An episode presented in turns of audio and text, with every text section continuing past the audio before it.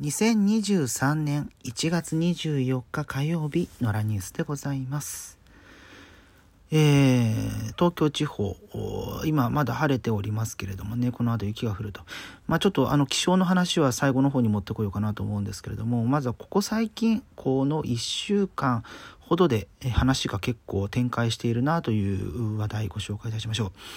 えー、まあ、の発端といいますか、一番その明るみに出るきっかけになったのが、19日にですね、えー、東京都狛江市の住宅で高齢の女性が殺害された強盗殺人事件。で、えー、これを鍵としてですね、え最近あの関東近郊で、えー、相次いでいる強盗事件との関連性みたいなものが言われていたりとかあとその中には自衛官の男が、えー、関わっていたみたいな話も含めて、えー、どういう形のものなのかなというのがあ全容解明に今、え警視庁並びに今各県警が動いているような状況だと、えこの話でございますね。うんえ直近だとあちょこれは直近ではないのか、えー、事件そのものは昨年12月なので先月のお話ですけれども東京中野区で約3000万円が奪われた強盗事件、えー、これについて、えー、警視庁が強盗傷害容疑で、えー、数人の男への逮捕状を取ったというのが今朝報じられておりまして、えこの事件で逮捕されている容疑者の中の一人があのあの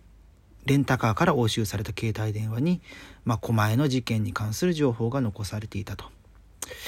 で、その狛江の情報っつうのはね、まあ、さっき軽く言いましたけども、その自衛隊、自衛官の、男が逮捕されたあ千葉県でのリサイクルショップを襲った事件、えー、でね、そういうことがあったりしていましたし、あと昨日のニュースですけれども、広島と山口の事件にも関与かみたいなメンバーの特徴が告示なんていうふうになっていて、えー、そうなってくると東京まあ、近郊にとどまらないですね。そうした形になっている広がりつつあるなというのが心配でございます。で私はまあずっとねあの、うん、生まれ育ったのが杉並区中野区の隣ですので、まあ、この辺にもねあのいる可能性っていうのはもちろんいますしうん。まあね、単独犯じゃなくてその組織ぐるみでやっていた場合には、まだ今のところその実行犯として動いていないそういう人たちが、えー、この町の平和を乱すような形が、え、想定されるなということは非常に危険だと思っております。で、これ防犯についてどうこう対処するかっていうのは、うんそれぞれね、その、防犯対策を一つ一つの過程が取っていても、それでも抑えきれないことっていうのはもちろんあるわけで、そうなると、まあ、公権力、うん、例えば、まあ、警察はもちろんそうですけれども、あと市役所とか、えー、そういうところ、まあ、国の法律とかそういうところも含めてですけれども、えー、まあ、市民の平和を守るための仕組み作りみたいなものはまず必要だなと。で、そこに加えて、ここの家での対策、まあ、例えば鍵をね、えー、防犯性の高い、ピッキングされやす、されにくいようなものにするとか、えー、ドアとかね、そういうところを壊されにくいようにするとか、そうしたことがね、必要だったりするわけで。まあ、あと場合によってはその通報体制ですよね。警備をかけるのか、それともまいざという時に119番、あ、違う、110番をしやすくするのか、なんてことも含めてあるんですけれども。うん、だこういうのも、まあ、ちょっと災害のところにもつながる部分はあるんですが、うん、いついかなることがあどのタイミングで起こるかわからないということは常に考えておかなければならないなというところでございます。つうのはあの、まあ、今、ねえー、東京はまだ降って、まあ、ちょっと朝ちらちら降っていたという情報はありますけれども、え最強寒波の影響で、え大雪が、え日本海側を中心に予想されていて、まあ、東京都内に関しても積雪、降雪、え予想されるという話が出ております。で、今、あの、撮ってるのは、夕方の4時30分ちょい過ぎなんですけれども、まあ、これから6時台から9時台あたりにかけて、えー、雪が降るという予報に今のところなっております。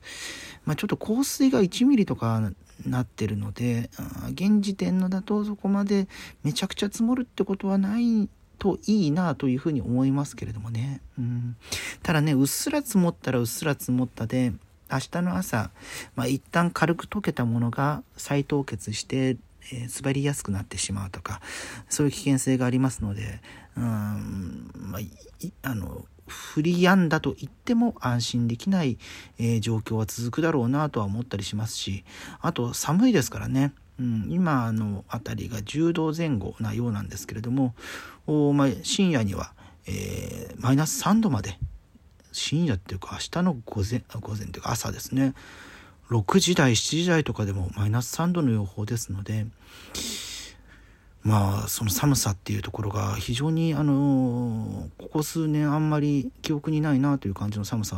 なね数字になっておりますね。だからまあ予報は予報であって、えー、いつもその雪の予報の時ってそんなにうんなんだろう予報が外れるってことではないですけど降るぞ降るぞと言われていたら降らないこともあればえー、降らない降らないっていう時にすんごい降る時がドカ雪がねなったりすることもあったりするので一概にその天気予報に、えー、がに左右されるっていうのはいかがなものかとは思いますがただまあ用心するに越したことはないですから。うん、来るぞ来るぞと思っていて来ませんでしたっていう方が被害はもちろん少なくなりますので用心しすぎに越したことはないという認識でいなければならないなというふうに思ったりしています。でこれもねまあなかなかその東京に住んでいると雪の被害っていうのは、まあ、何年かに一度それなりに降って交通機関が麻痺してなんてことがあったりしますがやっぱりねその時々にやなってみないとわからないっていうところが、うん、あるんですよね。で、それは、そのいざという時に備えての対応っていうものが、各々で用意されていないからっていうことに、うん、尽きると思うので、うん、改めてですね、そういう場合の、まあ、雪だったら、うん、積雪時の対応、まあ、歩き方も含めてですし、まあ、外出るかどうかっていうのもそうですし、雪かきの仕方とか、うん、そういうことも、もし、あの、余力があれば、確認しておいた方がいいかなと思いますし、で、防犯についても、このところが、え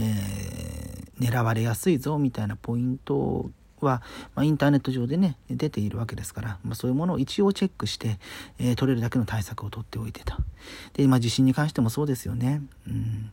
まあ、毎年あの3月になるとあまあ、今年今年と今月1月と3月ですね、えー、東日本大震災と阪神・淡路大震災のタイミング前後には地震についての備えというものを改めて気持ちとして持っておくとそういうのもあったりしますがまあそういうその季節以外でもね常に考えをまとめておくということは大切ですので、え、気を緩めないで、え、